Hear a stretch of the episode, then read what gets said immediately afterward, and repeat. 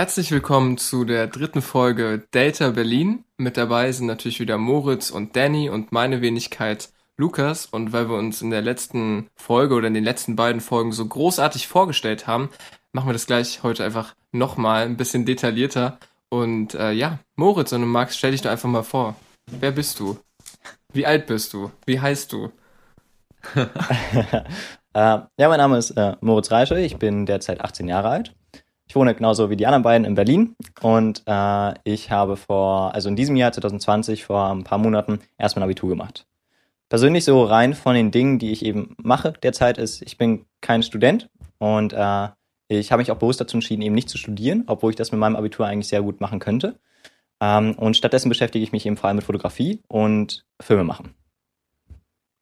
Genau. Du hast den Job. ja, den Job. Ich bin, ja, ja ich, du angenommen. Ich bin der Danny. Ähm, ich habe auch dieses Jahr mein Abitur gemacht, mache gerade ein freies Jahr, so wie Moritz. Und ja, beschäftige mich einfach mit den Dingen, die ich so für interessant halte. Größtenteils Literatur. Lukas? Ja, und Kurzgeschichten hast du auch schon geschrieben. Ja, stimmt. Ja, muss ich ja nicht hier underraten. Ja, mein Name ist Lukas. Ich habe äh, letztes Jahr mein Abi gemacht und äh, habe direkt nach dem Abi angefangen zu studieren in dem Fall Theaterwissenschaft, Kunstgeschichte und Geschichte und Kultur des Vorderen Orients. Und genau, keine Ahnung, wir alle drei sind irgendwie junge Kunstschaffende, die sich dachten, komm, wir machen mal einen Podcast, wie wahrscheinlich viele äh, Studenten heutzutage. Und wir wollen uns jede Woche treffen und einfach über Themen quatschen, die uns beschäftigen und äh, Sachen mitbringen, die uns irgendwie auf der Seele liegen oder die uns irgendwie, keine Ahnung, über die wir sprechen wollen. Ja, wir können auch mal kurz drüber ja. sprechen, wo, woher wir uns so kennen. Ähm, ja, also Danny, erzähl mal, woher kennen wir uns beide denn? Also, wir kennen uns aus der Schule, Moritz. Wir waren, äh, wir waren im gleichen, wir waren im gleichen Tutorium. Angefangen hat es damit, dass wir im gleichen Deutschkurs waren, weil wir beide Deutschleistungskurs gewählt haben. Ähm, genau. Ja, und wir haben ja eigentlich recht früh gemerkt, eigentlich, dass wir so ungefähr die gleichen Interessen haben, ne? Und haben damals eigentlich schon recht viel miteinander gesprochen. Genau, richtig. Hm, also ich bin auch Abi 12er, deswegen bin ich auch erst zu 12. eben in Dannys Jahren gekommen. Genau, da haben wir uns ein bisschen kennengelernt. Äh, und ja, Lukas, äh, soll ich das erklären bei uns oder willst du das sagen? Ja, bitte. Es, ich finde das viel zu kompliziert zu erklären, wie wir uns kennengelernt haben. Okay, äh, also ich habe Lukas tatsächlich erst vor, ich glaube, drei Wochen zum ersten Mal getroffen. Stimmt, das sind wirklich erst drei Wochen. Krass. So um den Dreh, glaube ich. Also ich, ich weiß gar nicht so vor. genau. Mhm. Und zwar ist er äh, aus dem Jahrgang von meinem Bruder. Mein Bruder ist ein Jahrgang über uns gewesen, beziehungsweise über mir äh, und eben Danny. Äh, und da war Lukas einmal bei uns zu Hause eben als, als Freund von Felix, meinem Bruder. Und äh, da kamen wir ganz kurz für 15 Minuten ins Gespräch, haben danach uns nochmal kurz angeschrieben und haben dann eben ein Treffen ausgemacht. Das war dann eben vor drei Wochen. Und da hat es eben sofort Klick gemacht und da war eben sofort klar, dass wir uns eben von Interessen und den äh, Denkweisen einfach sehr ähneln. Und deswegen, genau. Voll, voll. Ja, und dann, ähm, um jetzt die ganze Geschichte aufzudienen und abzurunden, das kann ich gerne übernehmen, war das so, dass ähm, Moritz da meinte, hey, er ist mit Danny verabredet und er will einen Podcast mit ihm machen und so weiter. Und äh, dann war die Idee relativ schnell, okay, komm, Lukas, komm noch, komm noch mit und wir machen zu dritt was. Und äh, ja, wir haben nicht lange gefackelt und eigentlich sofort angefangen äh, aufzunehmen. Und mhm. äh, ja, das ist cool. Und jetzt sind wir hier bei, bei Folge 3, Folge 1 und 2 habt ihr vielleicht schon gehört und äh, heute mal ein bisschen mit so weirden technischen Bedingungen. Also man, wir sehen jetzt hier gerade, Daniel und ich sitzen nebeneinander vor einem Mikrofon. Moritz sitzt äh, sozusagen vor uns äh, auf dem Stativ äh, im Handybildschirm einfach. Corona-Maßnahmen lassen, äh, lassen grüßen. Mm, und ja, äh, habt ihr habt ihr Themen mitgebracht, ihr beiden Schlängel? Schlängel. naja. Moritz. Dankeschön, Dankeschön. Du hast doch Themen mitgebracht. Äh, also, ähm, ich, ich habe Themen mitgebracht, ja, aber ich bin von den Themen nicht so überzeugt und das sind auch zu, also da, das sind jetzt auch keine Fragen, die, die wahrscheinlich, also sehr speziell und spezifisch. Deswegen wäre es wahrscheinlich mehr so ein Plan B, falls, äh, falls die anderen Fragen irgendwann mal nicht mehr ausreichen. ähm, Oh. Genau, also ich weiß nicht, falls du, Danny, jetzt noch klasse, äh, krasse, coole Fragen hast, hm, können wir erstmal damit anfangen. Ansonsten wäre eben der andere Gedanke, dass, dass wir eben mit Lukas eben noch eine andere Frage schon ins Auge gefasst haben. Aber genau, sag mal, Danny, was du mitgebracht hast. Ja, das gleiche wie du. ich bin davon nicht so überzeugt. also ich würde würd Lukas den Vortritt überlassen. Aber ganz kurz, Moritz, darf ich mal eine Plan B-Frage hören? Das würde mich jetzt schon interessieren. Äh, okay, äh, äh, ich habe mich unter anderem gefragt, mh, also passt auf, stellt euch vor, ihr habt eine Freundin oder einen Freund und äh, die, also jetzt nicht auf einer Beziehungsebene, sondern eben einfach ein Kumpelinen oder Kumpel. Ähm, und dann ist so, dass. Kumpeline. das ist, glaube ich, kein Wort, ich weiß. Oh Gott. Wenn die an. Oh, Entschuldigung. Das hat man Alles vielleicht ein bisschen gehört hier. Alles gut. Ähm, genau, und dann äh, ist so, dass die Person zum Beispiel irgendwie Mist baut. Oder zum Beispiel habt ihr ein Treffen ausgemacht, aber es kann auch irgendwas anderes sein. Vielleicht hattest du Geburtstag und die Person hat dir zum Geburtstag nicht äh, alles Gute gewünscht, obwohl ihr euch schon seit drei Jahren kennt und das halt irgendwie schon so erwartet werden kann. Äh, und dann ist so, dass, dass sie halt fragt, wieso, woran lag das? Und dann sagt die Person halt, ja, keine Ahnung, mein Leben ist gerade so durcheinander und einfach so viele Sachen, so viele Dinge, die mich gerade irgendwie davon ablenken und äh, bitte verzeih mir. So. Und ähm, ich finde halt das Spannende, äh, Moritz Man ist guckt halt so, als wenn traurig. niemand niemals dafür verzeihen würde. Bitternis. Ganz- Da ist viel, ganz viel Bitternis in diesem Gesichtsausdruck. Komm, Moritz, sei ehrlich. Wer hat dir nicht zum Geburtstag gratuliert? Ich habe ihm nicht. Äh, Danny, ich Geburtstag? hab dir nicht, genau. ähm, Mhm. Ja, stimmt. das, das, ah. Gut, dass wir, dass wir jetzt darauf zu sprechen kommen. Ähm, nee, äh, es ist was ganz anderes. Also ich habe jetzt ein Beispiel ganz aus der freien Luft gegriffen. Ähm, ah ja. Ja, ja. Äh, nee, auf jeden Fall. Äh, das Ding ist nur, ich finde halt spannend, inwiefern man diese Traurigkeit, die man zuerst fühlt, inwiefern die man, äh, man die eben so ein bisschen beseitigt, indem man Verständnis aufbaut für die andere Person. Und die Frage vor allem dann, wann sollte man sagen, hey, das ist okay, dass du mich traurig gemacht hast, und wann ist es eben nicht okay. Und das finde ich immer so spannend, weil eben, da fängt es eben an, irgendwann mal, dass man fragt, äh, hm, ab wann ist es denn toxisch zum Beispiel? Ab wann ist es so, dass eine Person auch so ein bisschen eben, ähm, ich weiß nicht, ob ihr es kennt, aber Gaslighting, habt ihr vielleicht schon mal gehört? Das ist so ein Nein. Begriff, da, da sagt man, dass äh, wenn du zum Beispiel was falsch getan hast und du dann im Nachhinein aber so tust, als wenn du voll die guten Intentionen hattest und dann die andere Person dazu bringst, dass sie sich selbst zweifelt und nicht dich. Dann machst Mhm. du, also dann brennst, machst du sie irgendwie ins Feuer. Also du, du lässt sie anbrennen irgendwie. Und das führt dazu, Ja. dass du halt der ja. Machthaber bist, so ein bisschen in der Beziehung und die andere Person immer mehr an sich zweifelt und am Ende eben gar nicht mehr weiß, was richtig und falsch ist. Und äh, genau, das finde ich halt Interessant, spannend. dass das einen Namen hat.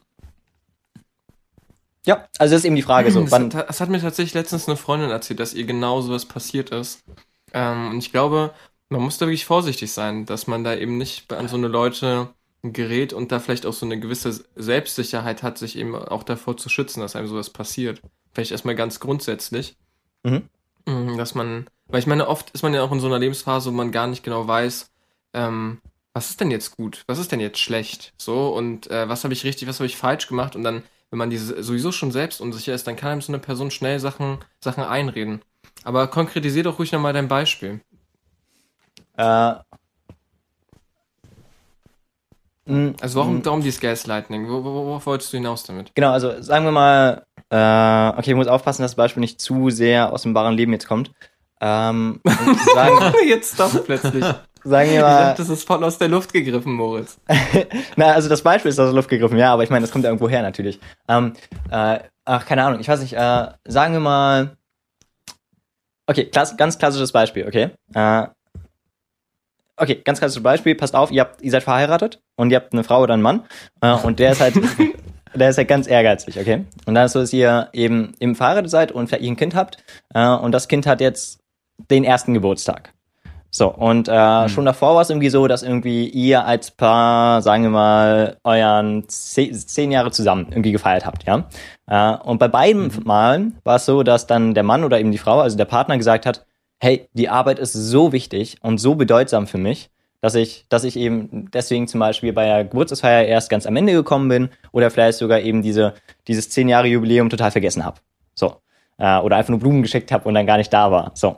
Ähm, das ist halt so dann der Punkt, wo man sich fragen muss, hey, entweder ich sage halt jetzt so, nein, das ist verkehrt, fang endlich an, mit der Familie, über die Familie zu denken, oder man denkt halt, die Person ist ehrgeizig und für sie ist halt einfach die Arbeit total wichtig. Vielleicht ist das ja ein UN-Botschafter, der gerade irgendeinen Krieg, wer weiß, irgendwo ver versucht zu schlichten oder so, oder irgendein, irgendein Zeitschriftenschreiber, vielleicht nicht, jetzt nicht gleich so ein großes Beispiel, aber irgendjemand, der eine bedeutsame, moralisch wertvolle Stellung hat. Äh, und dann ist so dieses Dilemma da, wann, wann sollte ich Verständnis aufbauen und meine Traurigkeit und mein Bestürzen so ein bisschen dadurch einfach regulieren und dann löst sich das halt in Luft auf? Oder wann soll ich dazu stehen und wirklich sagen, nein, du hast mich so fühlen lassen und du musst dafür jetzt irgendwie eben Rechenschaft ablegen und irgendwas ändern, damit ich das nicht nochmal fühle? Ja, schwierige Frage, ja. Ja. Danny. Ich mein, ja. glaube, äh, sagen wir mal, du bist ein UN-Botschafter tatsächlich. Okay? Also gehen wir jetzt mal vom Extrem aus und du hast eine Familie und so weiter, bist seit zehn Jahren verheiratet. Hm, ich bin mal ganz gemein und sag, wenn du, wenn du in deiner Arbeit so sehr versinken musst, warum gründest du eine Familie? Ne? Und beziehungsweise, wenn du, wenn du schon seit zehn Jahren verheiratet bist, bist und vielleicht dein zweites Kind und sowas hast, würde ich ja erstmal davon ausgehen, dass das tatsächlich eine stabile Ehe ist. Sprich, ich, ich glaube, es würde zu diesem Extrem gar nicht so richtig kommen. Weißt du, aber ich glaube, wenn man eine sta stabile Ehe führt, dann würde man, würde man sich auch daran erinnern.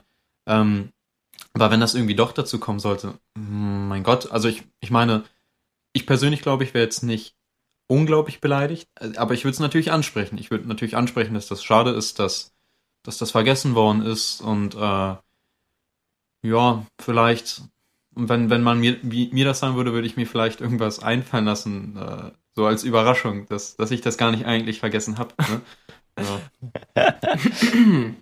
einfach, einfach, das ist die Überraschung, dass ich so tue, als wenn ich es vergessen habe. ja, ganz genau. Weil dann freut man sich ja noch mehr, wenn genau. man erst verletzt wurde. Genau, ich wollte dich erstmal richtig verletzen und so eine Woche lang so tun, als hätte ich es vergessen. und jetzt ist es mir plötzlich eingefallen, so, und es war alles geplant. Ähm, ja, ja, ich weiß nicht, ich glaube, das ist erstmal immer wichtig, das einfach zu formulieren und sich auch zu überlegen, was genau erwartet man, was kann man erwarten in dieser Beziehung. Also jetzt von meinen, von den Eltern, glaube ich, ganz obvious, dass man da erwarten kann, dass man, dass die sich an den Geburtstag von einem gratulieren. Bei Freundschaften, bin ich ganz ehrlich, ähm, ich weiß von fast keinem meiner Freunde, wann die Geburtstag haben. Und ja, ich weiß es nur dadurch, dass ich mir das mal aufgeschrieben habe und da ab und zu mal reinschaue. Aber äh, das ist gar nicht so einfach, das so im Überblick zu behalten. Und ich glaube, da kann man schon Verständnis für haben. Es kommt auch ein bisschen drauf an, so, man hat ja so diese Freunde, wo, keine Ahnung, man weiß, man denkt gegenseitig dran, aber es gibt auch so eine Freunde, wo man kennt sich halt, aber man gratuliert sich vielleicht schon noch, aber es ist jetzt nicht so, als wenn, keine Ahnung, als wenn man da jetzt so die ganze Zeit das auf dem Schirm hat und eine Überraschungsparty für den anderen plant. Oh hm. Mann, hm. Moritz, jetzt hast du hier so ein fiktives Beispiel aufgerollt und jetzt habe ich das Gefühl, wir sind noch relativ weit weg davon, was du eigentlich hören möchtest von uns. Weil das so fiktiv aus der Luft gegriffen war ja. und zu unpersönlich. Komm, Moritz, wer hat dir nicht gratuliert oder wem hast du nicht gratuliert? Na komm. Äh, nee, nee, also ich, äh, hm, ich glaube, es macht, warte. Oder geht's gar nicht ums Gratulieren? Äh, meinst du das richtig? Also verstehe ich richtig, dass du sagst, ich soll äh, das Beispiel spezifischer erörtern? Nee.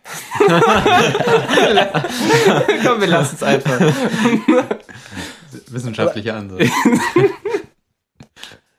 Warte, äh, wie bitte? Wie du magst. ich habe gerade herausgefunden, dass ich mit meiner AirPods-Hülle einfach in meine Hand furzen kann. Und jetzt geht's natürlich gerade nicht. Ich dachte, Moritz war aufgeregt. also, äh, also ich, weiß nicht, ich weiß nicht, wie das bei euch ankommt gerade, aber ich, ich habe gerade bei den letzten äh, fünf Minuten vielleicht oder drei Minuten so zwei Dutzend Worte vielleicht verstanden. Deswegen ähm, hm. bin ich gerade ein bisschen verwirrt. Alles Die gut. läuft einfach los. Was, was denkst also, was, was, du denn dein... Achso, ähm, okay. Äh, also, äh, Bei mir ist halt so, dass ich, äh, ich finde es halt verdammt schwierig. Klar, man muss immer das in spezifischen Fall anwenden. Und deswegen ist das halt eine dämliche Frage, weil dafür lässt sich halt keine allgemeine Regel irgendwie finden. Äh, und da lässt sich mir schwer sagen, ja, das sollte man immer so und so machen und immer so und so. Ähm, deswegen wollte ich ihm die Frage auch nicht so groß aufmachen. Deswegen war ich auch nicht so überzeugt davon. Aber, äh, aber, wo ich glaube, dass, ähm, wo ich aber glaube, dass es doch interessant ist, ist halt, äh, gerade wenn man ein Mensch ist, der sehr, sehr höflich ist. Denn gerade wenn man höflich ist, oder gerade wenn man dieser Mensch ist, der eben immer Verständnis hat und so weiter, und eben immer wieder so dieses, weil das bin ich typischerweise. Das habe ich oft, oder bin ich oft gewesen in der Vergangenheit. Dass man halt oft immer so diesen, diesen, diesen einfachen Weg geht und dann immer hofft, dass, wenn ich jetzt gut darauf reagiere, wird die Person beim nächsten Mal mich mehr wertschätzen und wird das nicht nochmal tun.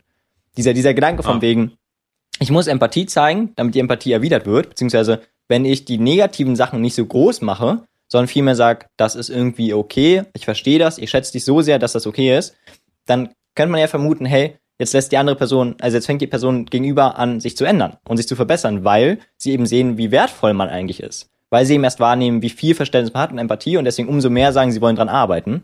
Und äh, naja, das habe ich zum Beispiel von mir aus jetzt bisher so erlebt, dass das eben nicht der Fall ist. Das halt, was irgendwie auch logisch erscheint, ähm, was man aber eben sich oft so einredet, dass es nicht so ist. Wenn du jetzt nie zeigst, dass du verdammt traurig bist, dass du genervt bist oder was auch immer, dann ist halt echt so, dass die meisten Menschen sich halt denken, ja, die Person scheint eben wirklich sich gar keine Gedanken darüber zu machen und der ist das ganz egal, deswegen kann ich das einfach wiederholen. Genau. Und da ist so ein Ding. Also da glaube ich halt, äh, da geht man eben zu weit. Da hat man zu viel Verständnis und dann ist so, dass die Traurigkeit, die man hat, eben zu oft einfach einfach klein gemacht wird, obwohl sie viel größer gemacht werden sollte, eben so groß, wie sie eigentlich ist. Ja, daher komme ich ja. Ja, ich meine, im Endeffekt ist es ja genau wieder das, dass man ehrlich ausdrücken muss, was man, oder dass sie ausdrücken muss, aber ausdrücken sollte, was man fühlt und dass man oft manchmal Sachen irgendwie verdrängt oder kleinredet, um andere Leute vielleicht damit nicht zu belasten oder so. Äh, und dann kommt es irgendwann so impulsmäßig oder so, so ganz stark cholerisch aus einem raus, so, äh, wenn man halt äh, diese, dieses Phlegmatische eben an sich hat, Emotionen in sich reinzufressen. Und das ist, glaube ich, mhm. einfach gesund, ähm, aufzupassen, dass man das halt nicht zu sehr, nicht zu sehr macht. Also voll. Ich, ich kann, ich sag's dir, ich würde, wir würden dir ja gerne helfen, Moritz, aber es geht ja leider nicht. Weil wir nicht wissen, wie. Ja, aber es ist gut, dass du dieses Beispiel aufgebracht hast. Vielleicht kannst du ja da was mitnehmen für dich. Mhm, genau, ja. Also, mir fällt also, eine andere das Frage ehrlich ein. Auszudrücken, das ehrlich auszudrücken oder so. ähm, also, mir fällt gerade schwer, äh, mir fällt gerade ein, es gibt noch eine andere Frage, die man fragen könnte. Ähm, also, ich kann es mal in den Raum stellen und ihr könnt mir sagen, ob ihr darauf, darüber euch, äh, ob wir darüber reden wollen oder nicht. Ähm, und zwar, glaubt ihr, dass Menschen sich ändern können? So, in dem Zusammenhang gerade, wenn man eben traurig ist und das zeigt, mhm. glaubt ihr wirklich ernsthaft oder habt ihr jemals erlebt, dass wirklich ein Mensch dann, nachdem du die Traurigkeit gezeigt hast, nachdem der Mensch eben wirklich gesehen hat, wie schlimm das ist und auch gesagt hat, hey, das verstehe ich total, ich bin hier voll der schlimme Mensch. Ähm, habt ihr denn jemals erlebt, dass die Person auch wirklich auf lange Sicht sich geändert hat? Ja. Also ich mhm. glaube, es geht. Ich persönlich, ein guter Freund von mir, mit dem ich, den ich schon seit der ersten Klasse kenne, wir haben uns auch krass zerstritten vor, vor eineinhalb Jahren ungefähr. Und seitdem haben wir jetzt auch nicht mehr so mega viel Kontakt. Äh, aber wir haben uns so in so einem heftigen Streit alles an den Kopf geworfen, was wir, was wir jemals aneinander nicht gemocht haben. Und das war so genau das, dass wir jetzt in den letzten eineinhalb Jahren total daran gewachsen sind eben auch und uns total verändert haben. Ich glaube, mh, mm, manche Sachen, die an, die einen stören, so, das sind vielleicht Sachen, die kann die Person gar nicht ändern, weil die einfach zum Charakter dazugehören. Wenn jetzt einfach jemand mega verplant ist und so und da sich kaum ändern kann, ist es vielleicht wirklich, wirklich schwierig so. Aber ich glaube, ähm, man kann schon versuchen, mehr, mehr Rücksicht zu nehmen und zum Teil auf jeden Fall glaube ich schon, dass man sich da, sich da verändern, mhm. verändern kann. Aber ich glaube halt nicht komplett und irgendwo ist es natürlich dann ein Rücksicht nehmen, dass sozusagen, dass man auch Rücksicht darauf nimmt, dass die andere Person sich nicht, nicht komplett verändern kann. So.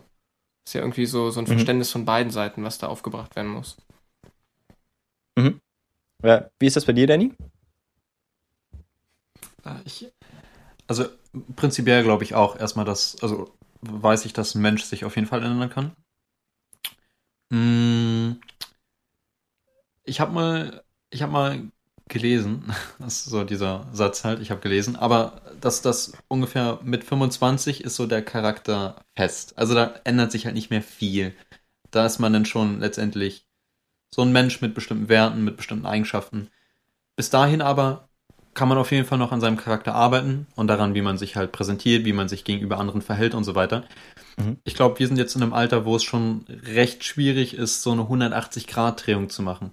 Äh, wenn du zum Beispiel, mh, hm, hat einer von euch gerade ein Beispiel, irgendeine Charaktereigenschaft? Okay, ähm, du bist unglaublich bösartig zu deinen Eltern irgendwie. Immer wenn deine Eltern dich irgendwas fragen, schnauzen die gleich komplett an, okay? man kennt's. Ma ja, man kennt's. ähm, vielleicht ist es schwierig, dann sich dahingehend zu entwickeln, dass man seine Eltern unglaublich respektiert und unglaublich lieb zu denen ist. Mhm. Äh, aber ich denke, man, man, kann, man kann sich schon so verändern, dass man sich zumindest zurückhält und nicht patzig wird. Ne? Ähm, ja, es ist halt schwierig. Charakterliche Entwicklungen sind unglaublich schwierig und es ist unglaublich viel Energie, die da reinfließt. Äh, ja, und es ist halt nicht immer einfach, ne? Ich glaube, die Person mhm. muss es auch wollen. Also man, es ja. muss so was Intrinsisches auf jeden Fall haben, eine intrinsische Motivation. Ich glaube, du kannst von außen schweren Menschen verändern.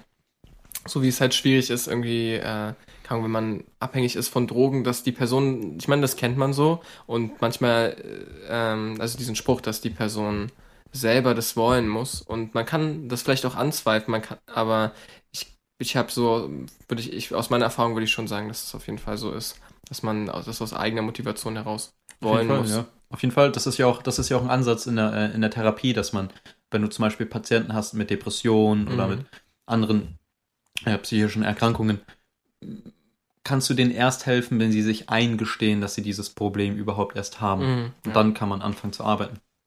Mhm. So, hilft dir unsere Küchenpsychologie weiter? Mhm. Siehst du die Frage als beantwortet? Wo, wo sind die Lücken? Äh, wie, wie bitte? Siehst du die Frage als beantwortet? Siehst Ach so. du noch irgendwo irgendwelche Lücken? Ähm, ich sehe sie als beantwortet, ja.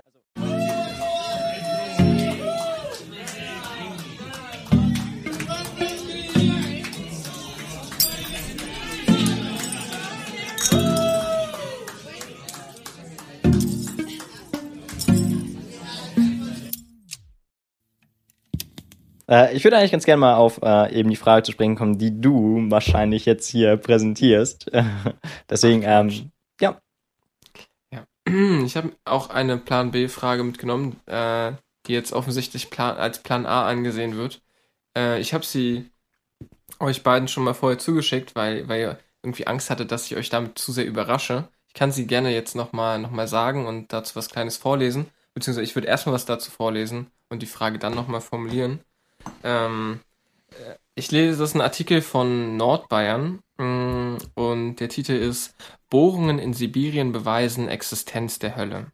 Es war in den letzten Tagen der Sowjetunion, der vom Staat kontrollierten Presse gelang es, den Vorfall totzuschweigen.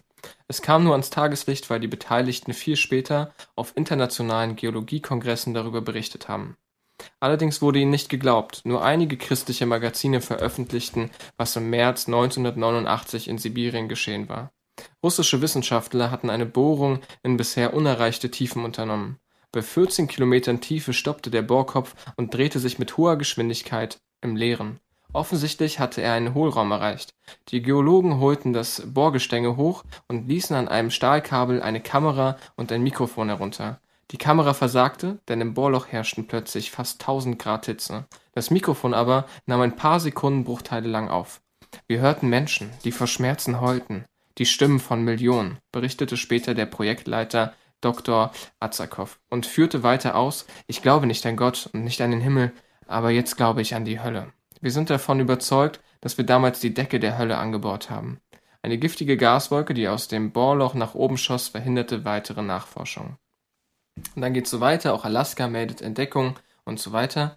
Und äh, ja, die Frage, die sich da an mich anknüpft, erstmal ganz grundsätzlich natürlich, dass es äh, ein satirischer Beitrag, der irgendwie äh, ja, Wer Wer Werbung sein soll für, für ein Buch von, von einem Schriftsteller und so weiter, der sich auch unter anderem mit solchen Fragen auseinandersetzt, wie die, die ich jetzt auch gleich stelle. Nämlich, würdet ihr, würdet ihr anders leben, wenn, wenn ihr erfahren würdet, zum Beispiel eben aus so einem Artikel, oder aus einem Artikel wahrscheinlich nicht, aber wenn es jetzt plötzlich äh, den Beweis gäbe für Himmel und Hölle, was würde das an eurem Leben ändern? Ähm, und man könnte jetzt auch noch ausdiskutieren, wie dieser Beweis aussehen müsste, aber ähm, ja, nehmen wir einfach mal an, wirklich diese Hölle würde da unten gefunden werden ähm, und es wäre un irgendwie unmöglich, die zu erreichen, aber es, man weiß, es gibt die und es gibt auch einen Himmel, der, der bewiesen ist.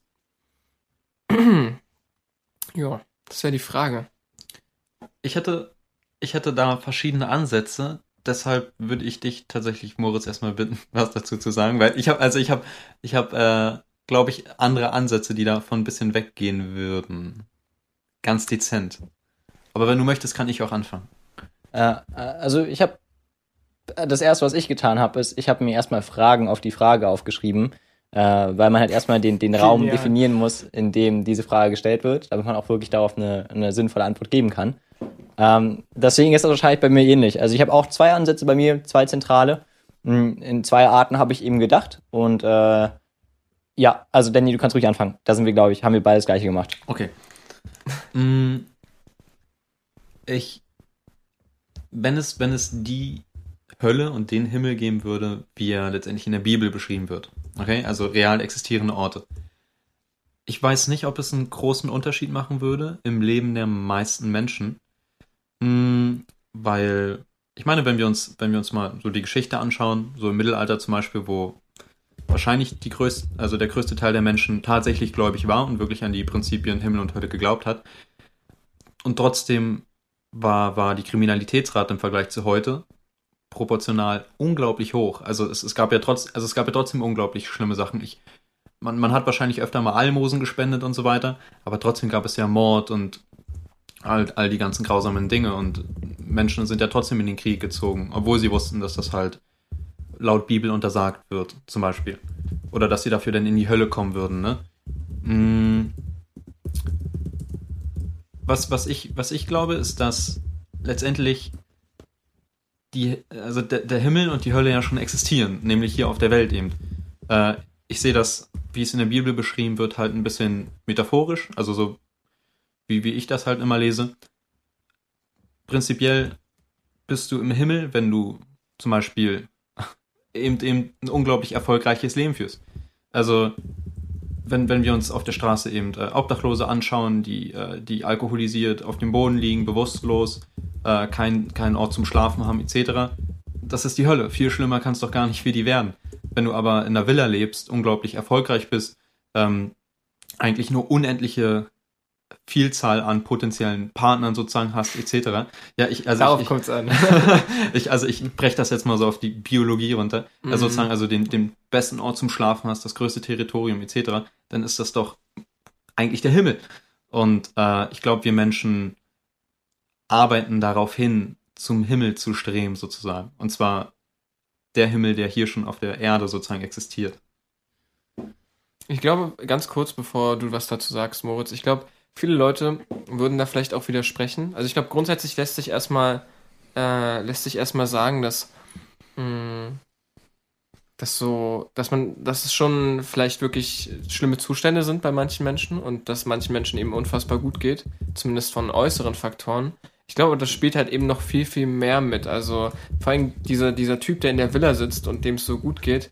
Ich weiß nicht, ob das wirklich, ob diese ganzen materiellen Sachen immer wirklich das sind, wo, worauf es ankommt. So. Mhm. Ähm, das ist mir nur gerade so in den, in den Sinn gekommen, ohne dir wirklich eigentlich grundsätzlich widersprechen zu wollen. weil Ich glaube Ja. schon, dass, dass grundsätzlich die Menschen irgendwie danach streben, mehr, mehr Glück zu schaffen. Ja. Ähm, genau. Aber was im Endeffekt genau dieses Glück ist, ist vielleicht dann nochmal noch mal eine andere Frage und gar nicht so sehr unbedingt immer auf materielle Sachen zu ähm, sich redu- lässt sich nicht immer auf materielle Sachen Nee, auf jeden reduzieren. Fall nicht. Nee. Das als kleine Anmerkung Ja, ja. habe ich gerade so gedacht. genau, das, also das, wollte- das wollte ich auch damit nicht ausdrücken, dass, Mhm. also, äh, aber ob, also äh, zum Beispiel arme Menschen leiden ja auch zum Beispiel einfach unter schweren Krankheiten Mhm. öfter, ne? Und, Ja, und ähm, ja, der, der Reiche kann ja auch in, in anderen Sachen als, äh, zum Beispiel, ich meine, er hat zum Beispiel vielleicht auch mehr Zugriff eben auf Musik, ne, oder Mhm. auf Künste und sowas alles. Also, genau, also allein Materielles macht dich, ja, was so macht dich das nicht Leben glücklich. irgendwo lebenswert macht, wie man so schon sagt. Oh Gott. Ja, Moritz, was, was meinst du?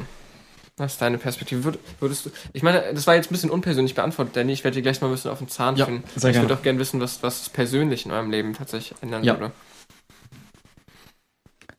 Moritz. Ähm, also nochmal zu dem, was wir gerade angesprochen haben. Äh, auf der anderen Seite kann man natürlich auch den Himmel nicht nur definieren durch die Befriedigung der biologischen Grundbedürfnisse in einem perfekten Maß, sondern man kann natürlich auch sagen, dass eben der Himmel eben nicht nur das biologische und materielle Glück ist, sondern eben auch das emotionale Glück.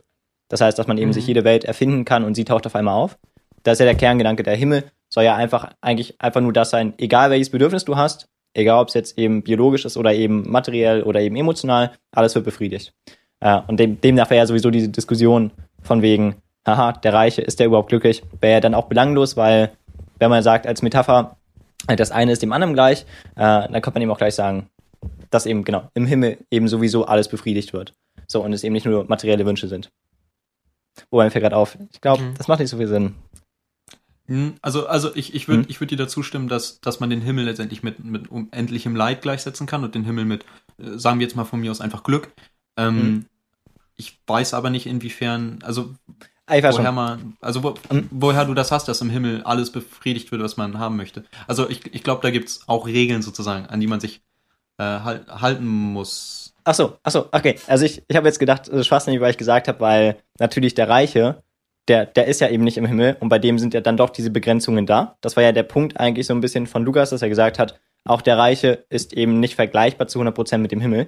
Ähm, aber, okay, egal, lass uns das einmal beiseite tun. Mhm. Ähm, ich glaube, man muss sich fragen, was ist der Kerngedanke hinterm Himmel? Klar, in der Bibel steht jetzt wahrscheinlich nicht drin, dass du einen Therapeuten hast, der sich um deine Emotionen kümmert oder so. Und da steht wahrscheinlich auch nicht drin, dass du jetzt einfach, was weiß ich, wundervolle Beziehungen hast oder so. Ähm, das liegt aber vor allem daran, dass es halt zu einer Zeit geschrieben wurde, wo halt die meisten Grundbedürfnisse nicht gestillt wurden. Das heißt, wenn man dort den Himmel sich Mhm. vorstellt, dann war das Erste, was einem einfällt, eben, dass man ein Haus hat, dass man Kinder hat, dass man eine Frau hat, dass man eben Nahrung hat, Essen hat und so weiter. Ähm, aber der Grundgedanke ist ja eigentlich, man möchte einfach nur eine perfekte Welt haben. Man möchte einen Raum haben, wenn man sich gut verhält im Leben, dann kommt man in einen Raum, der, der unendlich ist, wo man nicht stirbt, wo man ein perfektes Leben hat, wo Glück eben der zu, äh, ständige Zustand ist. So, also das ist, glaube ich, der Kerngedanke dahinter. Ähm, deswegen könnte man sich das eben so fragen. Ähm, Also ich glaube, ich habe ganz anders gedacht. Und ich weiß nicht, ob das so sinnvoll ist, wenn ich, wenn wir jetzt deinen Punkt, Danny, jetzt hier einmal ganz kurz am Anfang ansprechen und dann sprechen wir meins an und wieder deins und wieder meins, weil das Ach eben. doch, komm, de denk nicht so viel drüber nach. Hau einfach raus. Okay, äh, also ich habe viel mehr aus der Ich-Perspektive gedacht. Das heißt, was würde ich jetzt tun? Mhm. So. Ähm, Mhm. Und äh, ich habe mich natürlich erstmal gefragt,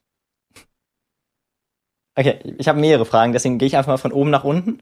Und ich weiß nicht, ob das jetzt Sinn macht, wie es von oben nach unten geht, aber wir gucken einfach mal, wie es entwickelt. Ähm, also, wenn dieser Beleg da ist, dass es Himmel und Hölle gibt, so, sind andere wissenschaftliche Erkenntnisse wie der Urknall oder die Evolution dann immer noch wahr in dem Beleg oder ist es so, dass, dass die Wissenschaft da dann nicht mehr stimmt? Doch, die stimmt immer noch. Also es ist alles genau immer noch, ja? Ja? es ist alles genau gleich und auch, äh, um mal grundsätzlich jetzt auch mal alle Leute abzuholen, die nicht ähm, irgendwie, ähm, die sozusagen ein anderes Konzept von Himmel und Hölle haben, weil sie an eine andere Religion glauben. Das ist vielleicht nicht so einfach jetzt, weil man hat so dieses Prinzip, dass ja ähm, in anderen Religionen irgendwie das so nicht ex das so nicht genau existiert. Ich weiß jetzt nicht genau, wie es im Islam, weil ich blick da persönlich nicht so ganz durch. Mm, Aber zum Beispiel jetzt im Buddhismus ist es ja eher so, dass man irgendwie wieder diesen Gedanken hat, dass, dass man wieder belebt oder wieder geboren wird in einem, in einem anderen Wesen, so.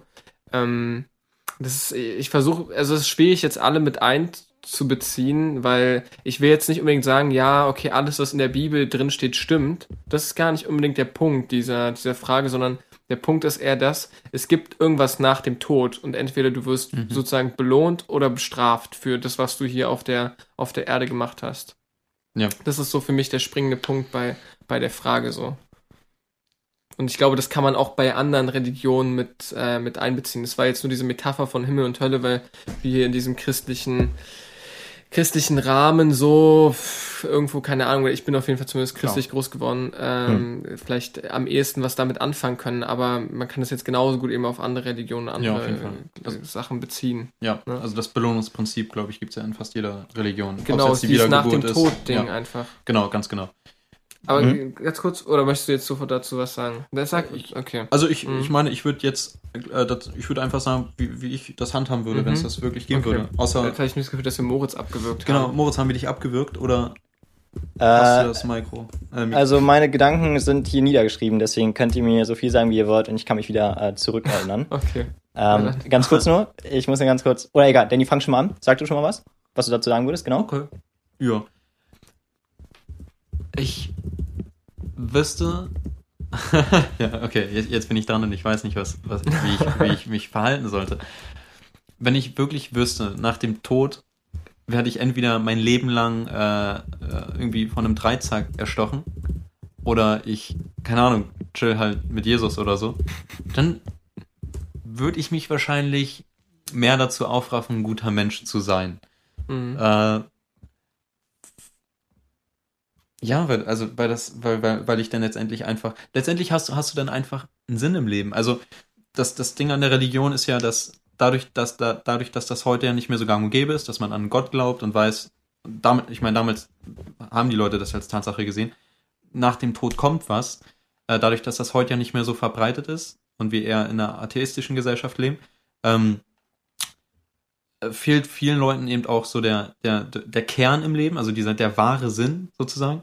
Und äh, ich meine, wenn man mir den sozusagen zuspielen würde und sagen würde, hier leb so, leb so nach diesen Prinzipien, dann würde ich das wahrscheinlich sehr, sehr, sehr gerne annehmen, weil, weil mir damit eine unglaubliche Last vom Rücken genommen wird, nämlich den Sinn des Lebens zu finden. Ja. Also ich Mhm. würde ich würd viel mehr wahrscheinlich armen Leuten spenden, mich da viel mehr einbeziehen. Ich würde wahrscheinlich kein böses Wort mehr zu irgendjemandem sagen. Prinzipiell glaube ich, ich würde mich ziemlich hart verstellen. Äh, vielleicht, vielleicht ein bisschen zu sehr verstellen, um eben belohnt zu werden am Ende. Mhm. Interessant. Äh, Soll ich, Lukas, willst du zuerst oder? Ja, hau raus, nee, hau raus. Ähm, also ich habe, genau, wenn man diesen Weg geht, das habe ich mir auch gedacht, das ist einer von den zwei Grundwegen gegangen, die, die Wege, die ich mir aufgeschrieben habe. Äh, dann würde ich auch sehr ähnlich gehen wie du, Danny. Also ich würde auch sehr ähnliche Sachen machen. Äh, ich habe mir aufgeschrieben, dass ich äh, lustigerweise, mh, das erste, was ich mir aufgeschrieben habe, ist, ich würde so schnell wie möglich sterben wollen. Weil, wenn Ach, ich früh sterbe, dann ist es so, dass ich, also natürlich, egal, sagen wir einfach mal, ich sterbe schnell und ich komme ins Paradies, dann ist es so, dass ich weiß, aha, entweder ich verbringe mehr Zeit auf dieser Erde, wo ich komische Grundbedürfnisse habe und biologisch einfach halt viel Glück und äh, Pech erlebe, äh, äh, nicht viel Glück, äh, wenig Glück und viel Pech erlebe, ähm, oder ich gehe halt ganz früh in den Himmel und sterbe einfach sehr schnell und bin dann unendlich lange im, im Himmel, bin unendlich, ich lebe unendlich lang und ich habe ein schö- schönes, tolles Leben. Äh, deswegen habe ich mir gedacht, idealerweise stirbt man sehr, sehr schnell. Jetzt muss man aber natürlich auch in den Himmel kommen. Was heißt, wie kommt man in den Himmel, während man schnell stirbt? Ich darf keinen Suizid begehen, weil das ja, glaube ich, bestraft wird, wenn ich das mir richtig Auch erinnere. interessant, warum Deswegen, äh, das, das vielleicht auch das ein Grund sein könnte, warum das verboten ist, ne? Dass die Leute damals äh, sozusagen dachten, ah, ich komme in den Himmel, äh, einfach schnell umbringen, so, weil die wirklich dran geglaubt haben. Äh, und Mhm. dann musste man das natürlich mit einer Strafe belegen, um zu gucken, dass die das eben nicht so schnell machen. Also ich bin jetzt kein Theologe, aber das hört sich schlüssig an meinem Kopf, vielleicht war es aber auch ganz anders. Entschuldigung, ja. Also, habe ich mir auch schon längst, also, wollen. das ist auch für mich- wollen. Alles gut, alles gut. Ähm, das habe ich mir auch schon gedacht, ja. Also es war auch, habe ich mir auch, als ich das, als ich diesen Gedanken durchgegangen bin, war das auch einer meiner ersten Nachgedanken, da ich mir gedacht habe, haha, Mhm. deswegen haben sie das wahrscheinlich so gemacht. Also wenn das ja Ah, ein ja, Mensch ja. gemacht hat, sagen wir mal, wir sind hier, glaube ich, zu dritt alle atheistisch, mehr. Deswegen äh, Ja. sagen wir mal, jetzt ohne zu sagen, dass es wirklich oh, so ist. Danny, Danny guckt kritisch. Ich glaube, Danny ist christlich. Ähm, Also ich, ich würde, also, ja, naja, na, sprich erstmal. Hm. Ich wollte nur sagen, äh, gehen wir davon aus, dass das tatsächlich von Menschenhand geschaffen ist, gehen wir davon aus, okay, dann würde es eben Sinn machen. Mhm. Genau, dass man das drinne hat. Ähm, Mhm. genau, das Ding ist nur, es gibt aber einen Ausweg. Es gibt ein Schlupfloch. Das Schlupfloch ist nämlich, wenn du ein Märtyrer bist. Habe ich mir gedacht. Aha. Das heißt, ähm, ich muss sterben. Ich sollte so schnell wie möglich sterben, damit ich eben nicht lebe und nicht so einen komischen Körper habe, wie ich ihn gerade habe.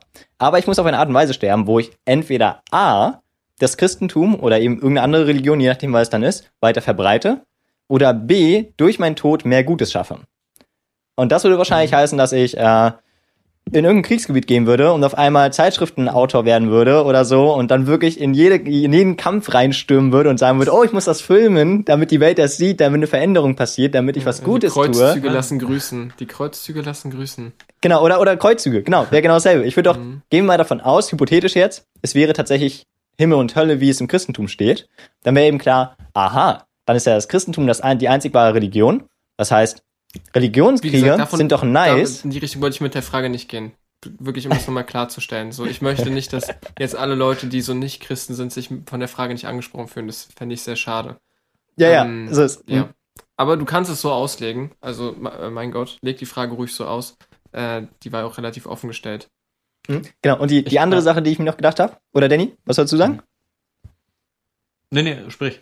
Achso, Sprich okay. Sprich zu Ende. Sprich. ähm, genau, also dann würde ich halt wahrscheinlich entweder, genau, einen Religionskrieg irgendwie mich beteiligen oder ich würde halt wirklich irgendwas Gutes tun wollen im Leben und dann, sobald ich was Gutes getan habe, jawohl, Moritz, jetzt sterbe.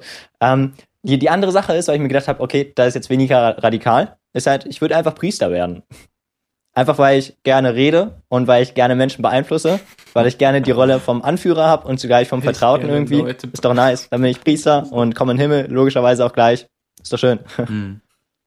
Ja. Ich glaube, also so, so nebenbei, ich glaube, wir, wir gehen jetzt mal davon aus, wenn es die Himmel, äh, wenn es den Himmel und die Hölle gibt, gibt es auch Mhm. Gott, ne, der das irgendwie geschaffen hat. Mhm. Ich glaube nicht, dass du ihn so leicht austricksen kannst. also, ich meine, also man, man, man geht ja davon aus, dass Gott eben allwissend ist, etc. Ich glaube nicht, dass er nicht einfach so merkt, dass du eigentlich dich einfach nur in den Tod stürzen möchtest. Na, das Also tue ich ja vielleicht nicht. wird er dich doch Ja. in die. Ja, aber du Also gehst ja klar. mit der Intention rein, hoffentlich passiert was Schlimmes, ne? Na, also das erste, meine erste Intention ist ja, ich, ich schaffe was Gutes. Das ist ja meine erste Intention, weil ich weiß, erst wenn ich was Gutes schaffe, komme ich in den Himmel. Äh, und die zweite Intention ist ja, nachdem ich was Gutes geschaffen habe, schaffe ich nur für mich selbst noch was Gutes. Was heißt, am Ende des Genau, Tages gewinnt glaub, ja jeder. Und ich, ich glaube, ich glaube, das würde, ich, ich glaube, und das ist eben der falsche Ansatz, weil, in, der- in, also es, es kommt ja nicht einfach jeder in den Himmel, der was Gutes macht, zum Beispiel. Es muss ja, es muss ja etwas wahres Gutes sein, sozusagen. Es muss von innen kommen, eben ohne, dass man diese Belohnung möchte. Deswegen, ähm, in der Bibel ist es tatsächlich so, dass im Himmel nur begrenzt Platz ist. Und Hat nicht Jesus das so gemacht, dass jetzt da genug Platz ist für alle oder so? äh, es, Jetzt so das, sehr random Dass da begrenzt Platz ist, total wirklich? Eurozentrisch, ja, also ich, ich muss, eurozentristisch meine ich. Ich, ich muss kurz sagen, ich bin äh, nicht wirklich religiös, religiös erzogen worden. Als ich mich mit Religion auseinandergesetzt habe, habe ich mich mit äh, den Zeugen Jehovas auseinandergesetzt und mit deren Auslegung. Äh, ich bin kein Zeuge Jehovas. Ich äh, bin, ich bin, jetzt- ich würde mich jetzt auch nicht. Äh, Moritz, hallo? Ja, ich, ich, ich höre dich, alles gut. Okay, alles klar, okay, okay, okay. Also ich, ich bin kein Zeuge Jehovas, ich bin äh, evangelisch getauft und äh, bin jetzt aber auch nicht besonders gläubig oder irgendwie sowas. Aber die Werte finde ich schon ganz in Ordnung. Ähm, naja. Ich habe ein bisschen den Faden verloren. Ähm, Du meinst nur, dass du-. Du meinst nur, dass äh, es, Ach ja, du kennst genau, dich nicht so aus? genau, das, kennst dich nicht das so mit, aus? dem, mit dem Platz, mit dem Platz im Mit dem Himmel. Platz, genau. Genau, also ich deswegen äh, mit Vorsicht genießen, das ist die Auslegung äh, der Zeugen Jehovas, Mhm. wie es in der Bibel steht und ich habe auch nur die Bibel der Zeugen Jehovas zu Hause. Ähm, Mhm. Es ist Platz für Jesus und 10.000 andere. okay? Was? Genau, aber der Rest, der Rest, keine Angst, Leute, äh, der Rest stirbt einfach, okay? Und Genial. und ähm, wenn sozusagen der Tag des jüngsten Gerichts kommen sollte, Mhm. äh, dann kommt Jesus aus dem Himmel. Und so ist das tatsächlich aber auch in der richtigen Bibel. Dann kommt Jesus aus dem Himmel, kämpft gegen den Teufel und Jesus lässt alle Menschen wieder auferstehen. Und dann gibt's halt einfach Krieg zwischen Himmel und Hölle sozusagen auf Erden. Ähm, und dann würde sozusagen Gott oder bei den Zeugen Jehovas Jehova äh, alle Menschen wieder auferstehen lassen. Und dann gäbe es sozusagen ein Paradies auf Erden. Nicht, nicht im Himmel sozusagen, sondern auf Erden. Weil man kann sich das so vorstellen, dass im Himmel sozusagen so die ganzen Kongressabgeordneten sind. Und Das sind einfach Das die, einfach die Schreiber von der Bibel richtig abgedreht, als sie das Ja, geschrieben ja. haben.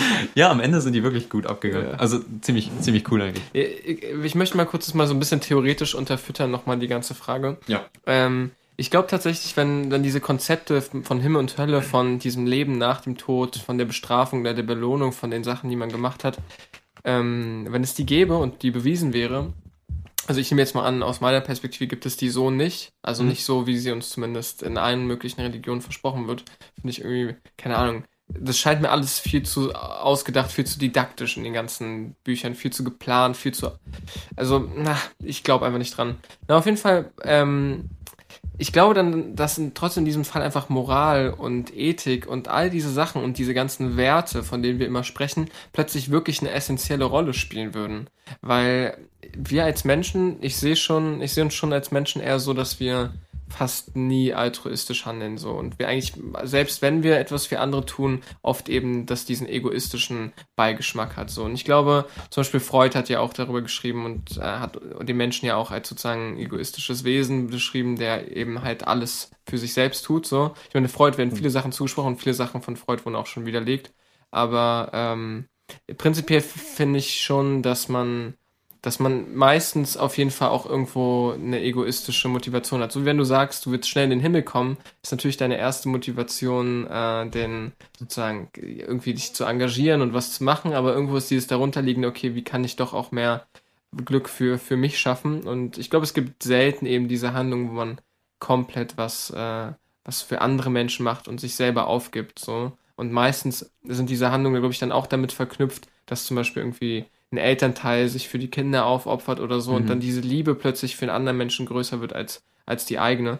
Aber irgendwo steht dann auch wieder sowas, ist dann auch wieder sowas mit im Spiel mit, ähm, wie kann man das Leben der eigenen Familie oder der nächsten äh, vor, sozusagen schützen, dass es weitergeht. Und ähm, ich glaube, es ist eigentlich komisch, dass Gott oder dass dieses Prinzip von Himmel, Hölle und so weiter geschaffen wurde und angewendet wird auf Wesen, die von Natur aus eigentlich egoistisch sind. So, das ist ganz komisch, dass dann, ich meine, was müsste man denn tun, um, um in den Himmel zu kommen, wenn eigentlich wir von Natur aus so, so angelegt sind, dass es eigentlich fast, fast unmöglich ist. Und ähm, wenn alles, was wir tun, um in den Himmel zu kommen äh, oder um dafür belohnt zu werden für die Sachen, die wir auf der, auf der Erde machen, äh, uns wieder dafür ausschließen, in den Himmel zu kommen, weil sie ja doch wieder egoistisch sind, damit man in den Himmel kommt. Ne, irgendwo tut sich da die Frage auf, muss es was sein, was man wirklich für sich macht oder reicht es, wenn es nach außen hin was Gutes ist? Also auch wenn mhm. du jetzt jemandem was spendest, so, mh, mm, ja, das ist ja eine gute Sache und vielleicht machst du das ja wirklich äh, auch für die andere Person. Vielleicht reicht es, dass es nach außen hin so wirkt, als wenn du es für wen anders machst und es darf tief in deinem Innern auch was Egoistisches sein. Ich glaube, das ist auch in Ordnung. Und ähm, ich glaube, prinzipiell würde ich persönlich mein Leben ganz, ganz stark wahrscheinlich ändern. So, aber es ist halt wieder komisch, weil, wie du meintest, man würde sich verstellen. So, man wäre nicht ganz man selbst. Manchmal ist man einfach genervt und sagt irgendwas, was man dann später bereut. Mhm. Und ähm, keine Ahnung, deswegen ähm, finde ich dieses Prinzip mit Himmel und Hölle halt so spannend, weil, weil plötzlich diese ganzen Ethik-Sachen, die auf den Hintergrund kommen, wirklich an Relevanz gewinnen und es wirklich eine Bedeutung hat, wie man sich verhält. Ich glaube, ein guter Ansatz für jeden Menschen wäre tatsächlich, und da, da, da zitiere ich jetzt äh, John Peterson, tatsächlich, äh, das, das ist so ein, äh, Moritz, kennst du John Peterson zufällig? Ja, ja, also ich habe schon mal häufiger von ihm Vorlesungen gehört. Du, du kennst mhm. ihn, ja? Okay, ich habe mit Lukas schon darüber gesprochen. Äh, er hat gesagt, man soll ja, so Danny, leben. Stell dir mal, stell mal ganz kurz vor, wer, wer ist das denn? Okay, mhm. ja, okay, genau. Äh, ähm, John, Professor Dr. John Peterson ist ein äh, Clinical Psychologist und ist vor allem für seine ähm, hm, für seine ah, ich will es nicht Selbsthilfe äh, äh, Vorlesungen nennen, aber vor allem für seine Interpretation der Bibel äh, und der Mythologie und er hat eben einen sehr abstrakten Ansatz aufs Leben und äh, hilft damit vor allem vielen, vor allem seine, seine Audienz ist, besteht zu, ich glaube, zu 80 Prozent aus jungen Männern, äh, die eben äh, mehr oder weniger am Boden sind und die er letztendlich damit aufrappelt. Ähm, klingt jetzt vielleicht ein bisschen so pseudowissenschaftlich, aber äh, er, ist, er ist tatsächlich wirklich anerkannt und äh, das äh, es lohnt sich auf jeden Fall, ihn mal auszuchecken und sich da mal ein bisschen zu belesen. Ist sehr, sehr interessant. Er stellt auch all seine Vorlesungen auf YouTube und so weiter und so fort. Mhm.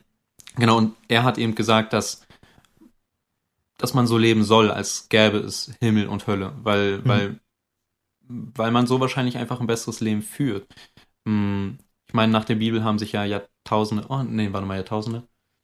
Wenn, wenn wir das Alte Testament mal dazu zählen, haben sich Jahrtausende lang Menschen nach diesem Buch gerichtet irgendwo und dadurch eine Gesellschaft aufgebaut. Dadurch sind äh, unglaublich interessante Persönlichkeiten in der Geschichte entstanden, ne? sowohl positive als auch negative, die letztendlich vielleicht eben diese Prinzipien von Himmel und Hölle verkörpern, genauso wie bestimmte Figuren in der Bibel. Ähm, und wenn wir uns letztendlich danach richten würden und eben das auf einer metaphorischen Ebene alles lesen würden, dann glaube ich, wäre der Mensch tatsächlich unglaublich gut. Äh, wenn man ihn, wenn man ihn äh, nicht unbedingt zum Beispiel als egoistisches Wesen von, also äh, ähm, nennt, sondern eben das, was er letztendlich ist, halt irgendwo, ne? Ein Tier, was sowohl ein sehr intelligentes Tier, was für sehr viel Gutes äh, verantwortlich ist auf der Welt, aber eben auch für sehr viel Negatives. Ja, das ist so mein, meine Meinung. Mhm.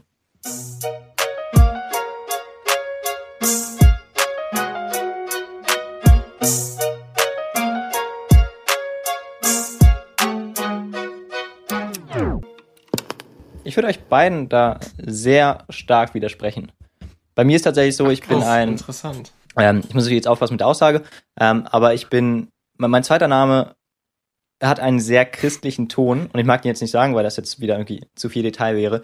Ähm, aber ähm, mein zweiter Name hat Warum? einen sehr, sehr christlichen Ton und ich habe ein großes Problem damit, dass mein zweiter Name so christlich ist, weil ich von mir durch mhm. und durch zu 100 Prozent, vielleicht nicht zu 100, sagen wir mal zu, zu 99 Prozent bin ich derzeit ein Atheist. Und ähm, ich kann Empathie aufbauen für Christen und ich kann Empathie aufbauen für andere Religionen. Und ich mag nicht sagen, ihr solltet ja. keine Religion mehr haben, weil ich glaube, viele Religionen haben im Kern eine gute Message und bewirken etwas mhm. Gutes. Ähm, aber ich bin unfassbar abgestoßen von dem Gedanken, dass man, dass man eine Religion braucht. Ich glaube, es Mhm. braucht keine Religion. Es braucht konsequent keine Religion. Was es braucht, ist was ganz anderes. Und da ist nämlich einerseits Wissenschaft. Das heißt, man versteht sich selbst als Mensch, man versteht seine Umgebung und man, man handelt nicht irgendwie, weil irgendjemand was gesagt hat und man darauf anspringt, sondern weil man wirklich das belegen kann. Und zum anderen, weil ich glaube, dass das, was Religion tut, ist ja vor allem, dass man eben moralisch besser handelt. Aber moralisch besser handeln kann man auch einfach, indem man reflektiert, indem man seine Emotionen versteht. Das heißt, indem man irgendwie wissenschaftlich in gewisser Weise eben sich selbst versucht, mit dem Rationalen eben irgendwie unter Kontrolle zu bringen. Und eben dann anfängt zu verstehen, was sind die Konsequenzen von meinem Handeln? Wieso handle ich? Wieso bin ich gierig oder bin ich überhaupt gierig? Und so weiter. Und danach fängt man eben an, dass man moralisch gut handelt, aber ganz ohne Religion. Und da ist auch der Punkt, wo ich glaube, äh, Religion lässt einen ja nicht gut fühlen. Du kannst dich auch ohne Religion super gut fühlen, wenn du mora- moralisch gut gehandelt hast, weil Moral unabhängig ist von irgendeinem Glauben. Moral ist einfach in deinem Kopf drinne, weil du Empathie hast. Sobald du Empathie hast, und das hat jeder Mensch, weil wir soziale Wesen sind. Und weil das wahrscheinlich einer der also nicht jeder vielleicht- Mensch. Also Kann fast, nicht jeder Mensch, fast, fast ja. alle Menschen. also okay, sagen wir fast alle, aber ein großer Teil. Und das ist ja, ja, Ja. sagen wir ein großer Teil. Ähm, dann ist so, dass, also das ist ja das Fundament, auf dem die Menschheit, die Zivilisation entstehen konnte. Und das ist einer der großen Unterschiede, warum wir als Menschen so erfolgreich waren auch, weil wir eben als Gruppe zusammengearbeitet haben. Und äh, Nun, äh, okay, Entschuldigung, äh, geht weiter, Entschuldigung. Ich alles wollte nicht gut, unterbrechen. alles gut. Ähm, und äh, deswegen glaube ich, es braucht eben nicht mehr als Verständnis für andere Menschen haben, um von sich aus zu sagen, ich tue was Gutes. Äh, und da brauchst du dann nicht irgendwie, haha, jetzt komme ich in den Himmel oder jetzt habe ich irgendein Regelwerk, sondern du fühlst es einfach in dir drin, weil du halt Empathie hast. Und da ist schon Regelwerk Ja. genug. Ich würde hier prinzipiell zustimmen, aber ich glaube, da muss man auch so ein bisschen dieses äh, anthropologische Ding mit einbeziehen, dass wir Menschen, darüber habe ich letztens lange mit einem Kumpel diskutiert und er, er hat auch so ein bisschen kritisch angemerkt, dass äh, immer mit der, mit diesem evolutionären Ding zu argumentieren, wie Menschen sind und so weiter, ist immer ein bisschen schwierig, so, vor allem nachdem oft Menschheit eben so ja, also Anthropologie ist einfach ein schwieriges Feld, wo halt Menschen oft voneinander abgegrenzt wurden und so weiter. Oder irgendwo definiert wurden, wie sie, wie sie vielleicht gar nicht sind. Aber ich glaube, ich, ich erlaube mir mal zu sagen, dass dieses Prinzip der, der Empathie, dass sich das manchmal, dass das auch an seine Grenzen stößt in der globalisierten Welt mit, mit so vielen Menschen.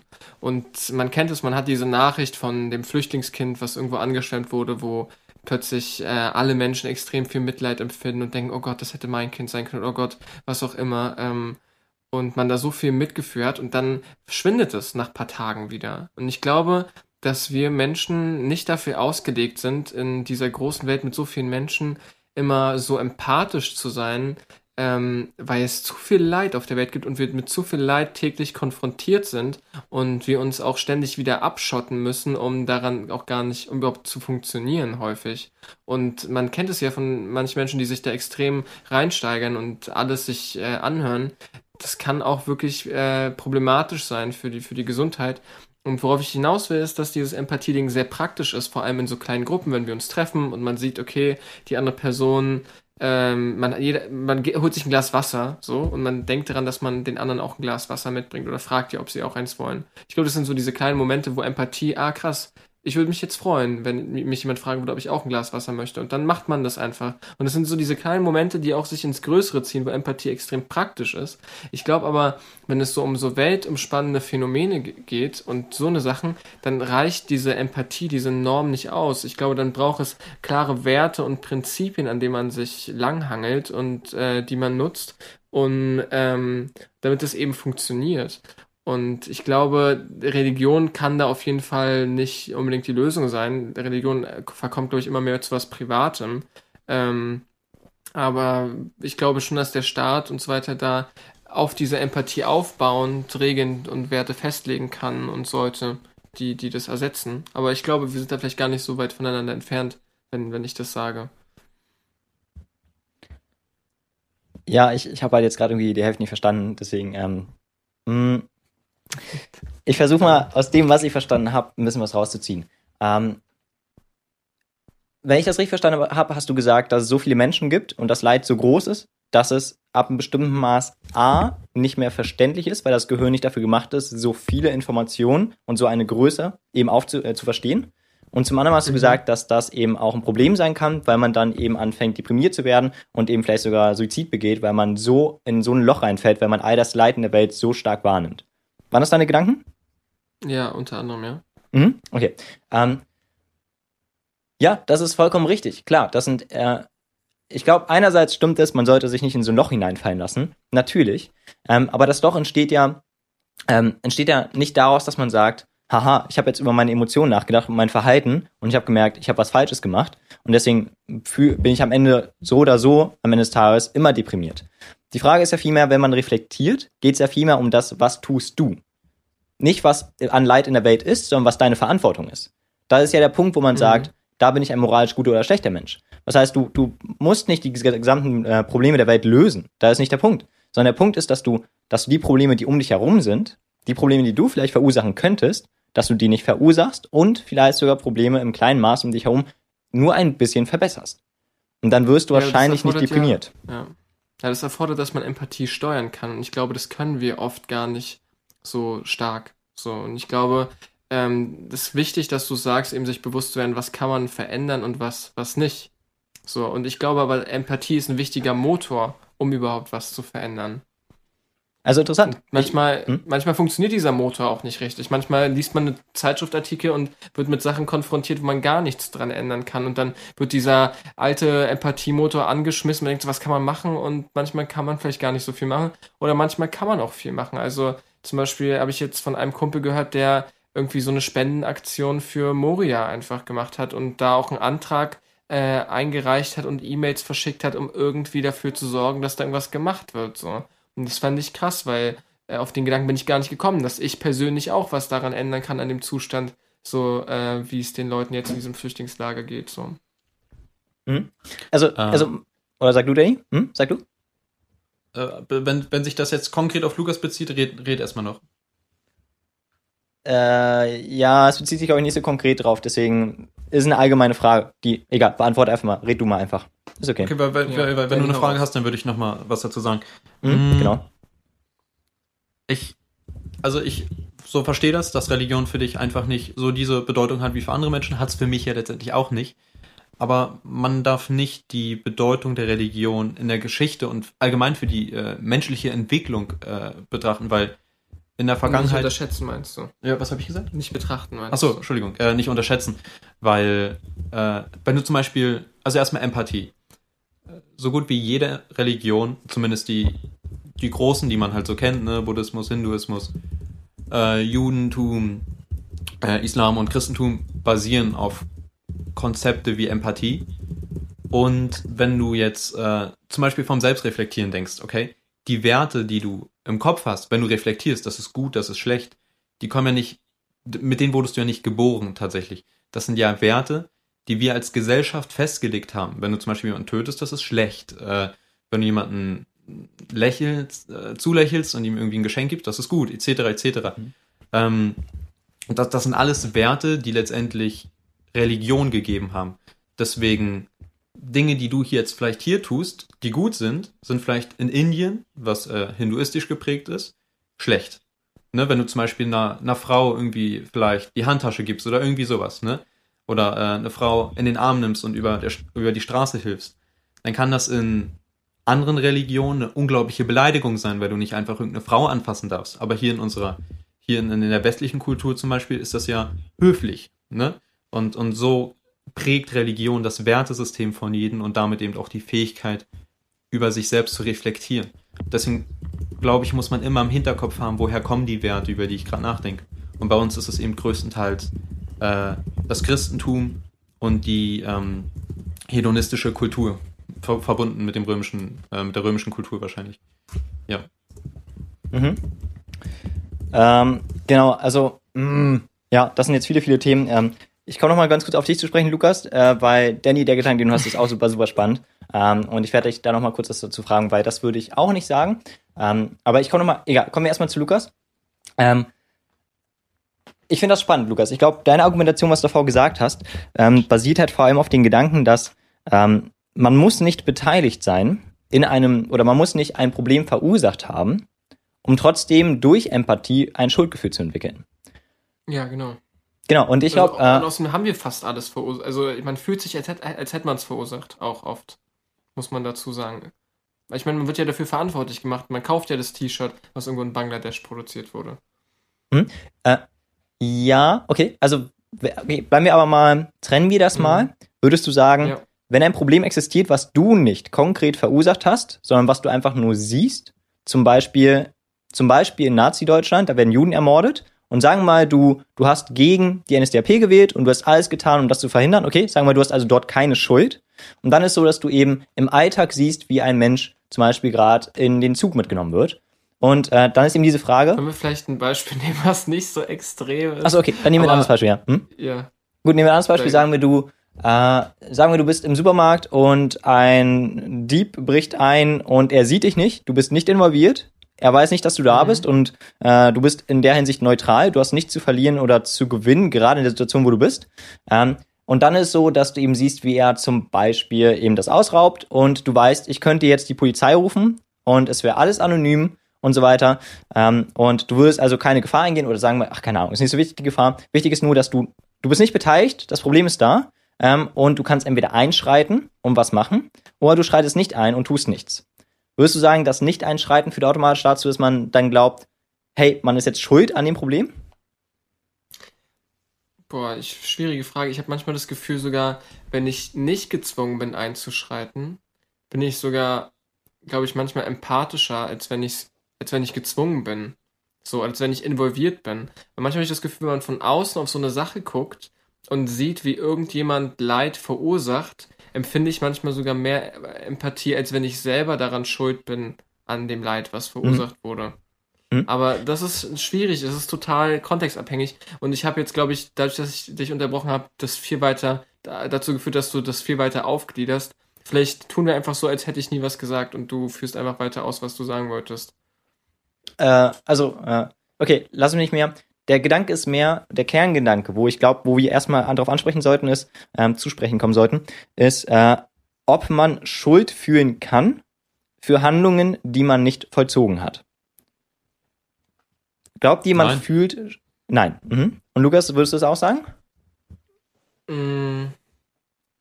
Ich meine, da kommt ja direkt dieses Beispiel, also dieses Gefühl auf, so können wir was für irgendeinen Krieg in irgendeinem anderen Land oder dafür, dass andere Menschen hungern in irgendeinem anderen Land und so weiter. Und ich glaube, dass vor allem uns privilegierten weißen Menschen in, in Europa oder in Deutschland oder in, wo auch immer auf der Welt, wo es halt irgendwie, ähm, keine Ahnung, wo halt das Geld liegt so und ähm, oder viel Geld liegt, mh, dass wir uns immer so das Gefühl, dass wir immer das Gefühl kriegen, wir sind verantwortlich dafür, dass es den anderen Menschen schlecht geht und uns gut. So. Und dass wir daran schuld sind, weil ähm, sozusagen der Kapitalismus und der Imperialismus und der Kolonialismus und all diese vielen tollen Begriffe, dass, äh, die eigentlich alle irgendwie was sehr ähnliches man, äh, häufig beschreiben, dass eine Gruppe wird ausgebeutet und eine andere profitiert davon. So.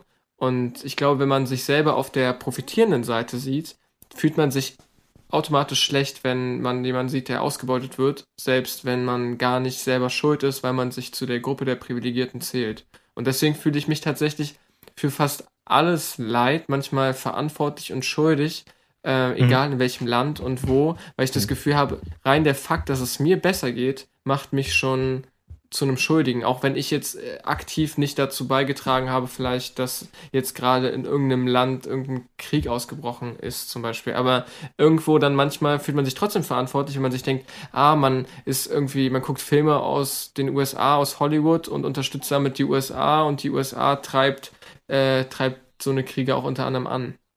Also um die Frage jetzt mal vielleicht in einem Satz zu beantworten, ich glaube, ich fühle mich für ganz viele Sachen schuldig, einfach deswegen, weil ich privilegiert bin. Ja, Mhm. und ich glaube halt, dass das, wenn, also wenn, ich, ich denke halt nicht so. Und ich glaube, wenn ich so denken würde, dann, ich, ich meine, das wird mein Leben einfach zerstören, weil was könnte ich denn noch tun, was mir wirklich Spaß macht, wenn ich mich für alles schuldig fühlen muss? Wenn ich zum Beispiel einen Film im Kino gucke, äh, Avengers oder so, der aus, äh, der in den USA gedreht wurde oder äh, was auch immer, äh, ich, ich kann ja überhaupt kein Vergnügen mehr, mehr fühlen. Oder wenn ich jetzt ein, er- erst ein T-Shirt kaufen muss für 300 Euro, was wirklich in einer Premium-Qualität produziert wurde. Klar, man kann auch Secondhand kaufen und so weiter, ist auch ein gutes Prinzip. Wobei natürlich die Kleidung auch in erster Linie in solchen Ländern produziert wurde, nur dass man sie halt dann weiterverkauft. Ähm, ich kann mich nicht, schau, ich äh, würde mich darauf einlassen, dass man sich schuldig fühlen kann für Dinge, die man, für die man nichts kann. Aber, und da knüpfe ich äh, an, äh, an, ich glaube, ein Privatgespräch, was wir immer hatten, wenn du Schuld fühlen, wenn Schuld fühlen für etwas, wofür du nicht kannst, normal ist, dann muss es eben auch Stolz sein.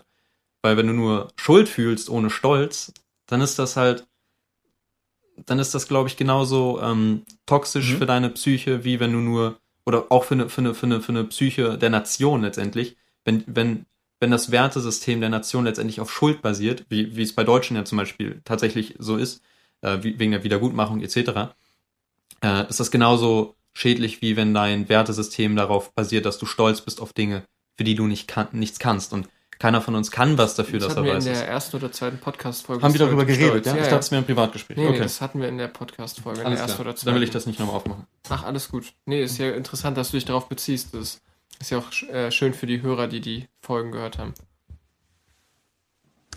Ich habe gerade nur das Wort Schuld bei dir gerade gehört. Ähm, ich weiß gar nicht. Schuld, Moritz. das ist schuld an allem. Ähm, okay, dann, okay, pass auf. Ich glaube, dann seid ihr in meinen Augen, okay, nein, das sage ich nicht so, weil das ist zu, zu aggressiv. in meinen Augen ähm, seid ihr. Ist- Seid ihr Untermenschen? Nee, nee, nee, alles gut. Es ist nicht, es ist nicht wirklich aggressiv, es ist nur, äh, für, fürs Gespräch ist irgendwie komisch. Ähm, deswegen, mh, glaubt ihr denn, Neugierig. glaubt ihr denn, äh, diese Emotionen, die ihr fühlt, die sind, wenn ihr, okay, pass auf. Lukas, ich frage dich jetzt mal, wenn du jetzt über die Schuldfrage nachdenkst von Deutschland in der Kolonialgeschichte, okay? Und jetzt beziehst du es auf dich selbst, okay? Und sagst, ich lebe in Deutschland, ich lebe, ich bin privilegiert, ich habe Wohlstand um mich herum, unter anderem wegen der Geschichte von Deutschland und wegen, der, dem, wegen dem Koloni- Kolonialreich. So, und wenn ich dich jetzt frage, Lukas, wie viel Schuld trägst du denn davon? Ja, das sind ungefähr so 0,007 Prozent. Nein, Spaß. Ähm, nee, ich glaube, ich fühle mich nicht unbedingt schuldig daran, was in der Vergangenheit passiert ist, weil obviously habe ich da noch nicht gelebt und ich kann, kann dazu aktiv nichts beigetragen haben. Das, wofür ich mich schlecht fühle und was ich oft verdränge, das, der Halbsatz hat vorhin noch gefehlt, weil wenn, wenn ich mich darauf einlasse, dann überkommt mich das sehr oft.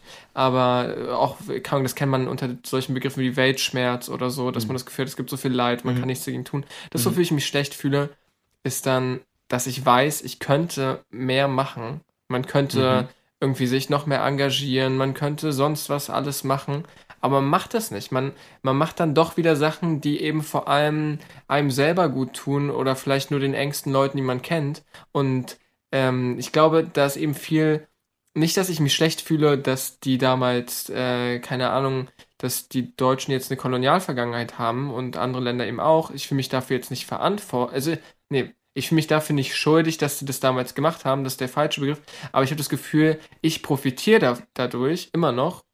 Und deswegen bin ich verantwortlich, dem irgendwie ähm, was, da, was dagegen zu machen, dass, dass das sich noch so sehr in die heutige Zeit zieht.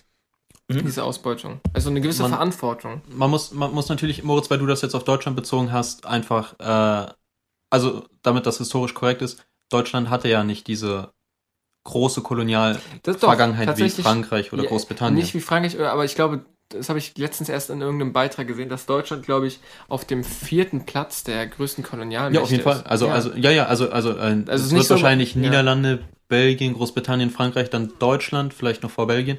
ja. äh, also ich meine, weil man oft so tut, ach Deutschland, ja, ja, die haben gar nicht so krass, aber Natürlich ja, haben wir, also wir Ja, haben ja, wir haben ja auch da Völkermord begangen genau, und so weiter. eben. Äh, was man aber einfach sagen muss, der wirtschaftliche äh, Erfolg, den wir gehabt haben aus der Kolonialzeit, Der kommt aus dem Zweiten Weltkrieg. äh, ja, also ich meine, ich meine, letztendlich war Deutschland auch, also ist nicht so schlimm. war Deutschland auch vor der Kolonialzeit schon ein unglaublich, eine unglaublich starke Nation. Tatsächlich das, was mit der, mit der Kolonialzeit einhergegangen ist, war nicht so stark, dass Deutschland heute noch davon nähren kann. Also äh, es ist ja, es, es wäre schwierig zu sagen, dass eine Nation nach 100 Jahren noch von der Ausbeutung äh, eine, eines Kontinents profitieren könnte. Ich meine, Doch, wir handeln doch. ja nicht mehr mit diesen Sachen. Also, also ja, ganz kurz. Also nicht ich glaub- aktiv, aber so passiv noch davon. So. Also ich glaube, es ist nicht so wichtig. Das Geld sich, Geld sich vermehrt. Bei dem Thema, was wir letztes Mal hatten. Ganz kurz ja, noch. Ja, ja, Ja. ja. Achso, wolltest du Ja, ich wollte das zu dir sagen, weil wir Ja, letztes. Mal genau dieses Thema hatten, bis, also was du, was du meintest eben, Moritz, dass sich Geld vermehrt. Wenn man ein bisschen Geld hat, äh, oder wenn man viel Geld hat, wird es halt immer mehr, so, weil man es halt anlegen kann und so weiter. Ähm, und deswegen glaube ich schon, dass diese ganzen Länder halt wirklich immer noch profitieren, auch wenn das paar hundert Jahre zurückliegt, dieser Kolonialismus. Nun. Oder dieser, ja.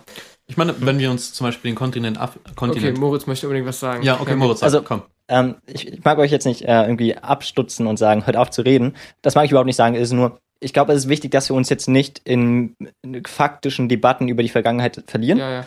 Für mich, ich würde gerne eigentlich ein bisschen mehr auf der Metaebene bleiben und einfach nur eher bei dieser ja, Frage komm, bleiben. Zieh einen Schlussstrich. Moritz, zieh einen Schlussstrich. Wir haben jetzt schon 72 oder hier, weiß nicht wie viele Minuten, Also- über eine Stunde auf dem Tacho. Genau, also ich, genau, deswegen, ähm, äh, in meinen Augen ist, also ich, warum ich das frage, ob du wirklich Schuld dafür trägst oder wie viel Schuld du dafür trägst, ähm, die Frage wurde so gestellt von mir oder ich habe sie gestellt, weil das eben genau Reflexion ist. Und durch Reflexion hast du jetzt zum Beispiel zu mir gesagt, ja, ich trage eine Verantwortung, aber du hast auch gesagt, dass die Verantwortung eigentlich echt klein ist, weil es so weit in der Vergangenheit ist und weil, naja, du halt einfach nicht so wirklich beteiligt bist und du profitierst immer noch davon, natürlich. Du bist verantwortlich, aber du bist wenig verantwortlich dafür. Und da ist dieser Punkt, wo ich sage, nur weil du Empathie hast, hast du keine Reflexion. Nur weil du empathisch bist und zum Beispiel den Weltschmerz fühlst, heißt das nicht, dass du emotional intelligent bist. Du bist gerade deswegen vielleicht sogar eben nicht emotional intelligent, weil du nicht merkst für dich selbst, wie überproportional viel eben Trauer oder negative Emotionen du fühlst, obwohl du gar nicht schuld bist. Du hast ein viel stärkeres Schuldgefühl. Und würdest du wirklich drüber nachdenken? Da ist eben der Punkt, den ich machen möchte, oder den ich eigentlich ursprünglich sagen wollte, auch im Zusammenhang damit, ob man das lernen kann. Der Punkt ist nicht, dass man Empathie lernen kann, sondern der Punkt ist, dass man Reflexion lernen kann. Und dass man dadurch seine Emotionen managen kann. Und wenn man das einmal kann, führt es automatisch dazu, dass man, dass man ein moralisch besserer Mensch wird, unter anderem, weil man eben damit das Werkzeug hat, die Emotionen zu, verrational ups, zu verrationalisieren. Und nachdem man das getan hat, kann man sehen, wer Schuld trägt, wie viel Schuld man trägt und was man tun muss, um die Schuld von sich zu nehmen, beziehungsweise Gutes in der Welt zu schaffen. Genau, das wäre jetzt der Schlusssatz. Also, wenn ihr dazu noch was sagen wollt, können wir auch gerne nochmal drüber reden. Ähm, in meinen Also ich bin Augen. fertig. Ich muss dazu gar nichts mehr sagen. Ich finde, das war ein gutes Schlusswort für mich persönlich. Okay, äh, cool. Also, Danny. Nettes zusammenfassen letztendlich. Ich glaube. Genau, letztendlich gibt es für jeden von uns zu viel auf der Welt zu tun, als dass wir sozusagen die Welt zu einem, die ganze Welt zu einem besseren Ort machen können. Aber ich glaube, jeder von uns kann letztendlich äh, ein so schweres Päckchen auf seinem Rücken tragen, wie er nur kann, Hm. um eben die Welt zu einem besseren Ort zu machen. Und wenn das jeder von uns machen würde, also zum Beispiel, ob es jetzt reflektieren ist bei dir, Moritz, oder äh, wenn man jetzt eben bestimmte Werte im Kopf hat, äh, etc., äh, ja, dann glaube ich, wird das noch was mit der Welt und so weiter. In, in jeder Hinsicht eigentlich, weil jeder hat Schön. ja sein eigenes Steckenpferd. Das waren wirklich schöne Schlussworte. Moritz, möchtest du noch was dazu sagen? Sonst würde ich jetzt nochmal mich verabschieden. Persönlich. Bei euch, bei euch Zuhörern. Bei dir. Bei, ich habe mal gehört, dass es extrem unangenehm sein soll, wenn man Leute direkt anspricht. Also du, lieber Zuhörer, der gerade alleine auf dem Bett liegt. ja, Äh, wahrscheinlich wir selbst. Äh, Ja. sch- Schlaft gut. Ähm, danke, dass ihr zugehört habt. Moritz, liegt dir noch was auf dem Herzen? Scheinbar nichts Scheinbar mehr. nicht. Es, tu, ich, es tut mir leid. ich, ich höre einfach nichts, es tut mir leid. Achso, okay. Gut, Mo- Moritz hört uns nicht, technische Schwierigkeiten. Die werden wir auch noch lösen. Ihr könnt euch darauf einstellen, dass die Qualität zunimmt. Ja, macht's gut. Bis zum nächsten Mal. Äh, danke fürs Zuhören. Tschüss, bis nächstes Mal. Auf Wiedersehen. Thank you.